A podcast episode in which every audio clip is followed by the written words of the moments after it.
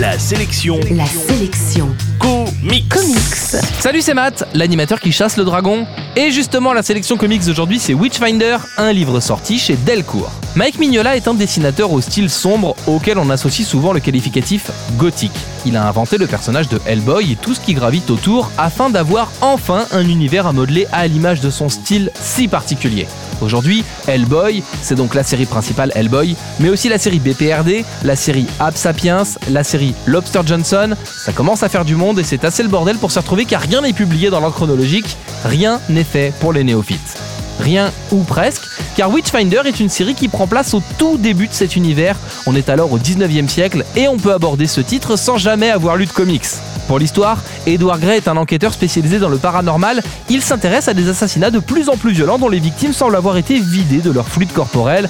Il est rapidement mis sur les traces d'une expédition qui semble hantée par une créature ancestrale après avoir découvert une sorte de tombeau. Alors d'accord, les histoires d'expéditions hantées par des esprits, ça ne date pas d'hier, et déjà dans Tintin et les 7 boules de cristal, on surfait un peu sur le même thème. Malgré tout, Mignola a un don tout particulier pour mettre en scène cette Angleterre victorienne de la fin du 19e siècle, et la plongée dans cet univers sombre est un vrai plaisir, d'autant que le livre se suffit à lui-même, et que pour le lire, on n'est pas obligé d'avoir déjà lu des comics.